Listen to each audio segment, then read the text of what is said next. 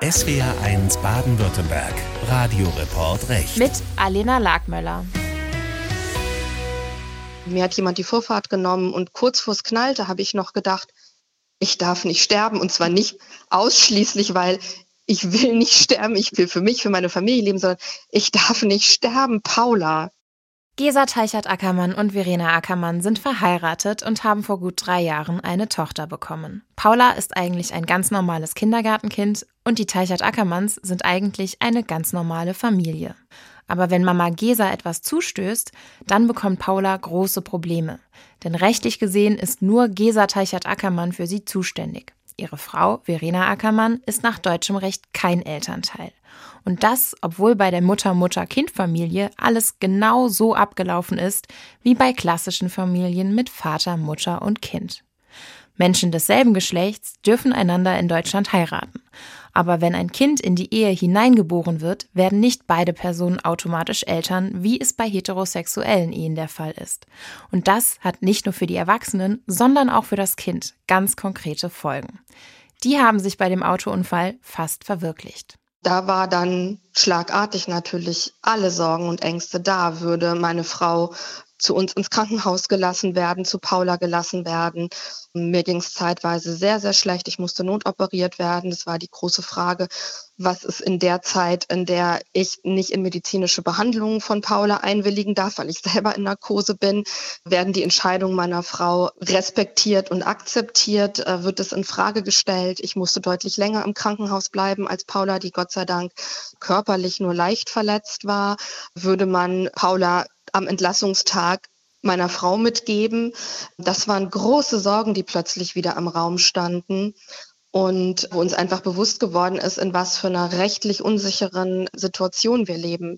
Rechtlich betrachtet ist Verena Ackermann eine fremde Person für Paula. Deshalb kämpft das Ehepaar von Anfang an darum, dass Paula auch juristisch zwei Elternteile bekommt. Sie empfinden es als Diskriminierung, dass nur ein Elternteil anerkannt wird, aus dem schlichten Grund, weil sie in Anführungsstrichen nur zwei Frauen sind.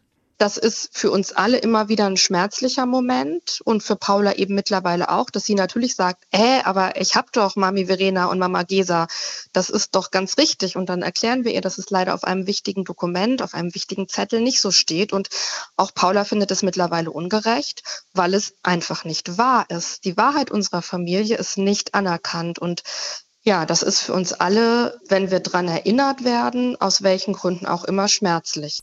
Ich habe Anwältin Lucy Chebut ins Studio zu uns eingeladen, denn sie vertritt die Familie vor Gericht. Der Fall von Familie Ackermann liegt hier in Karlsruhe beim Bundesverfassungsgericht schon seit einer ganzen Zeit. Lucy Chebut ist Anwältin in einer Großkanzlei, Vizepräsidentin des Deutschen Juristinnenbundes und eine erfahrene Familienrechtlerin. Hallo, Frau Schibut. Hallo.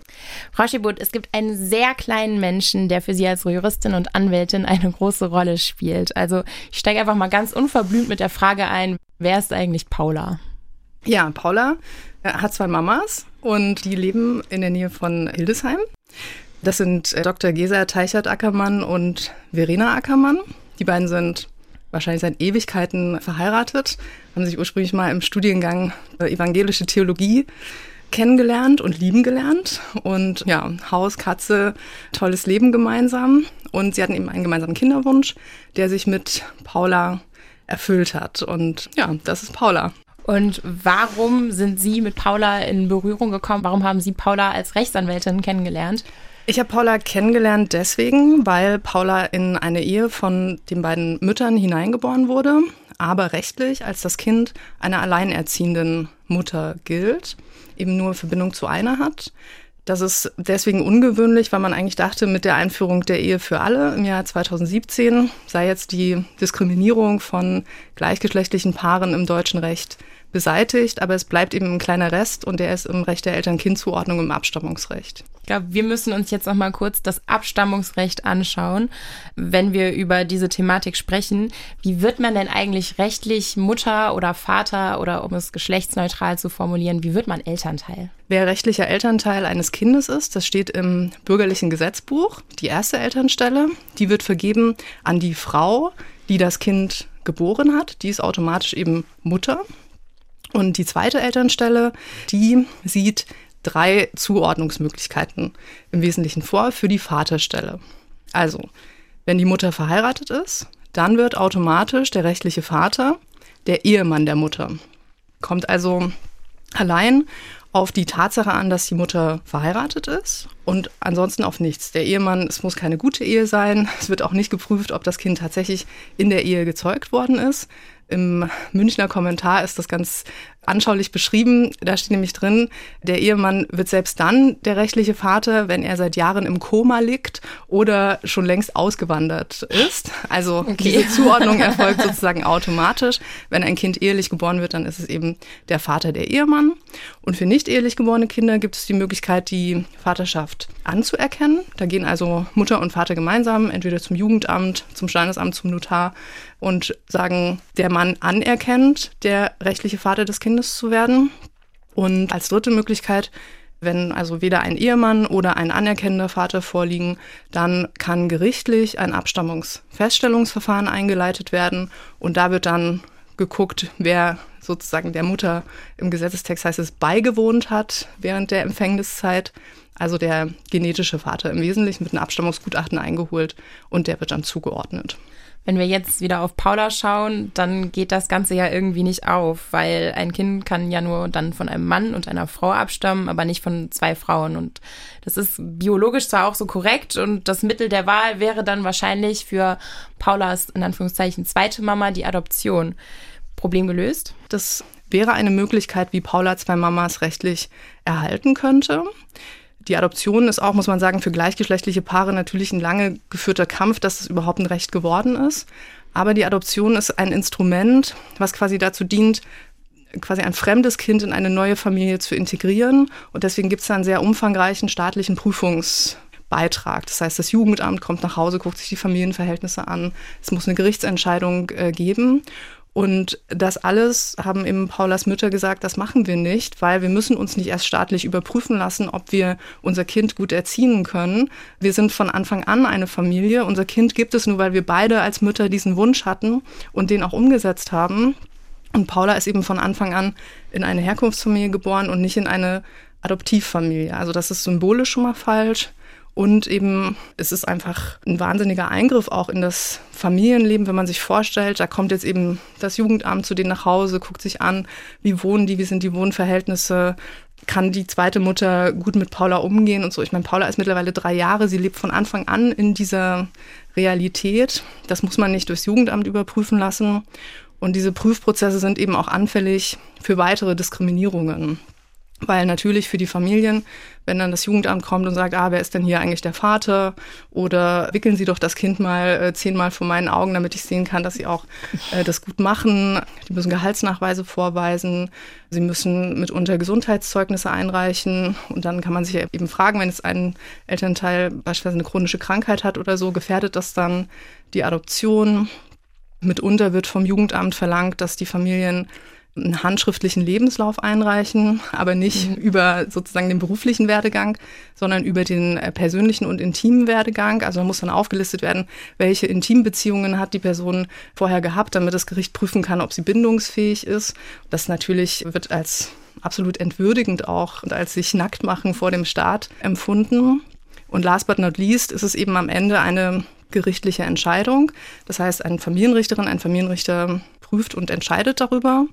Und auch da gibt es in Einzelfällen Gerichte, die eben die Adoption auch verweigern. Und das aus meines Erachtens nicht nachvollziehbaren Gründen. Zum Beispiel gibt es eine Entscheidung, da wurde die Adoption abgelehnt, weil die Mutter Hartz-IV-Empfängerin war, also quasi zu arm, um rechtlicher Elternteil zu sein. Ja, also wenn man dann eben sich überlegt, welche weitreichenden Konsequenzen das hat, dass also dann das Kind dauerhaft mit nur einem Elternteil verbleibt und diese Beziehung zum zweiten Elternteil rechtlich nicht abgesichert ist, das ist schon dramatisch. Wenn also der einzige rechtliche Elternteil verstirbt, dann ist das Kind äh, vollweise, kommt in staatliche Obhut und der Staat entscheidet, wo es verbleibt. Da kann man gewisse Vorsorgeregelungen treffen, die dann aber trotzdem dem Familiengericht die Entscheidung überlassen. Und es ist nicht sichergestellt, jetzt zum Beispiel im Fall von Paula, wenn ihre bislang einzige rechtliche Mutter, wenn ihr was zustoßen würde, was dann passieren würde. Also es ist nicht nur diskriminierend für die Mütter, sondern eigentlich auch für das Kind. Ganz wesentlich ist es eine Diskriminierung des Kindes, denn man muss sich auch vorstellen, die Adoption können auch nur die Eltern beantragen. Das Kind selbst hat gar keine Möglichkeit, rechtlich irgendwas in Gang zu setzen, um die zweite Mutter als rechtlichen Elternteil feststellen zu lassen. Vielleicht gibt es ja bald Druck vom Bundesverfassungsgericht, denn das OLG Zelle, das mit dem Fall von Paula und ihren beiden Müttern befasst war, hat das Ganze zur Entscheidung vorgelegt. Das bedeutet, dass sich die Richterinnen und Richter die Normen angeschaut haben und sich gesagt haben, da stimmt irgendetwas nicht, das soll Karlsruhe überprüfen. Und das haben auch noch drei weitere Gerichte gemacht, plus es gibt eine Verfassungsbeschwerde von Mishas Eltern, die aus denselben Gründen eine Verletzung ihrer Grundrechte rügen. Wie fühlt sich das denn an, wenn man als Anwältin für eine Sache so kämpft wie Sie und dann bekommt man nicht einfach nur Recht, sondern Richter machen sich die Mühe, seitenweise Vorlagen zu schreiben an das Bundesverfassungsgericht? Ja, also erstmal, es sind sogar fünf einfache Gerichte, die dem oh, Bundesverfassungsgericht Verzeihung. mittlerweile Verfahren vorgelegt haben, weil, und aus verschiedenen Bundesländern, von verschiedenen Orten, weil alle der Überzeugung sind, dass das geltende Abstammungsrecht gegen die Grundrechte der Familien verstößt, gegen die Grundrechte des Kindes, gegen die Grundrechte der Mütter und gegen die Gesamtfamilienkonstellation. Und das ist schon ein ganz außergewöhnlicher Vorgang, würde ich sagen. Das Bundesverfassungsgericht hat immer wieder Minderheiten im Familienrecht beigestanden. Vielleicht erinnern Sie sich. Die Gleichstellung von Homosexuellen wurde ganz wesentlich in mehreren Urteilen des Gerichts im Verlaufe der letzten 20 Jahre hergestellt. Auch die Ampelkoalition hatte sich vorgenommen, die gleichgeschlechtlichen Eltern und ihre Kinder besser zu stellen. Aber Gesa Teichert-Ackermann hat nicht mehr viel Hoffnung, dass das noch passiert. Erwartungen an die bestehende Regierung haben wir, so bitter es ist, keine mehr. Ich traue der Regierung nicht mehr zu, dass sie ihren Koalitionsvertrag, ihr Koalitionsvertragsversprechen erfüllen und auf dem eigentlich gebotenen Wege, nämlich der Legislative, Kindern und Regenbogenfamilien Recht verschaffen. Darum liegt unsere ganze Hoffnung und auch unsere Aufforderung und unser Appell jetzt am Bundesverfassungsgericht. Ich fand es okay, dass das Verfassungsgericht nach dem Zustandekommen der neuen Regierung zunächst unsere Fälle nicht angefangen hat zu bearbeiten, weil es begründete Hoffnung gab, dass das Parlament seinen Auftrag erfüllen würde und hier die Diskriminierung von Kindern in Regenbogenfamilien beenden würde. Ich finde, auch das Gericht muss zu dem Schluss kommen, dass das keine berechtigte Hoffnung mehr ist, dass hier zeitnah angemessen Rechtsabhilfe geschaffen wird. Von daher ist unsere große Hoffnung, dass diese Einsicht die traurig ist, aber die man, finde ich, haben muss, jetzt auch beim Bundesverfassungsgericht Einzug hält und der Berichterstatter jetzt auch die Verhandlung unseres Falls und auch der anderen Fälle von ähm, Regenbogenfamilien jetzt den Richterinnen und Richtern zur Verhandlung empfiehlt. Und dann finde ich selbstverständlich, kann es gar keinen anderen Ausgang geben, als dass Paula am Ende genau den richtigen Geburtsregistereintrag kriegt, den sie verdient und der wahren und auch der rechtlichen Lage entspricht, nämlich dass alle Familien einen besonderen Schutz des Grundgesetzes verdienen und Paula und ihre beiden Eltern entsprechend rechtlich Mütter sind. Obwohl fünf verschiedene Gerichte Vorlagen zum Bundesverfassungsgericht geschickt haben und dort auch eine Verfassungsbeschwerde liegt, ist nicht erkennbar, wann das oberste Gericht sich dieser Sache annimmt. Dabei gibt es dort immer wieder Fälle, bei denen es darum geht, dass der klassische Zuschnitt Vater, Mutter, Kind keineswegs mehr für alle Familien zutrifft. Zuletzt hat das Bundesverfassungsgericht mündlich verhandelt über die Beschwerde eines leiblichen Vaters, der auch rechtlich als solcher anerkannt werden möchte. Die Kindesmutter und der Mann haben sich kurz nach der Geburt getrennt. Der neue Lebensgefährte der Mutter wurde dann sehr bald als rechtlicher Vater eingetragen.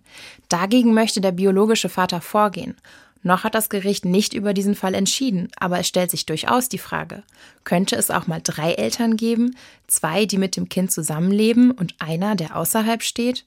Und was ist für das Kind am besten? Wir sind es gewöhnt, von Vater, Mutter, Kind, Familien zu sprechen.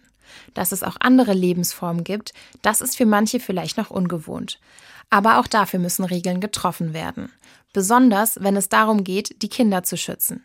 Niemand gewinnt, wenn Kinder wie Paula nach einem tragischen Unfall in staatliche Obhut genommen werden, nur weil sie rechtlich nicht einer zweiten Frau zugeordnet werden dürfen. Wie Karlsruhe dieses Problem lösen wird, bleibt abzuwarten. Sie wissen vielleicht, dass es unsere Sendung auch als Podcast gibt. Wenn Sie nach SWR1 Radioreport Recht suchen, finden Sie ihn sofort im Netz, in der ARD Audiothek oder auch bei anderen Plattformen, die Podcasts anbieten. Wenn Sie uns schreiben wollen zu diesem Thema oder zu anderen Rechtsproblemen, wir freuen uns. Die E-Mail-Adresse ist ganz einfach. redaktion.recht.swr.de. Nochmal zum Mitschreiben redaktion.recht.swr.de. Melden Sie sich, wir versuchen wirklich jede Mail zu beantworten. Schön, dass Sie zuhören. Am Mikrofon war Alena Lagmöller.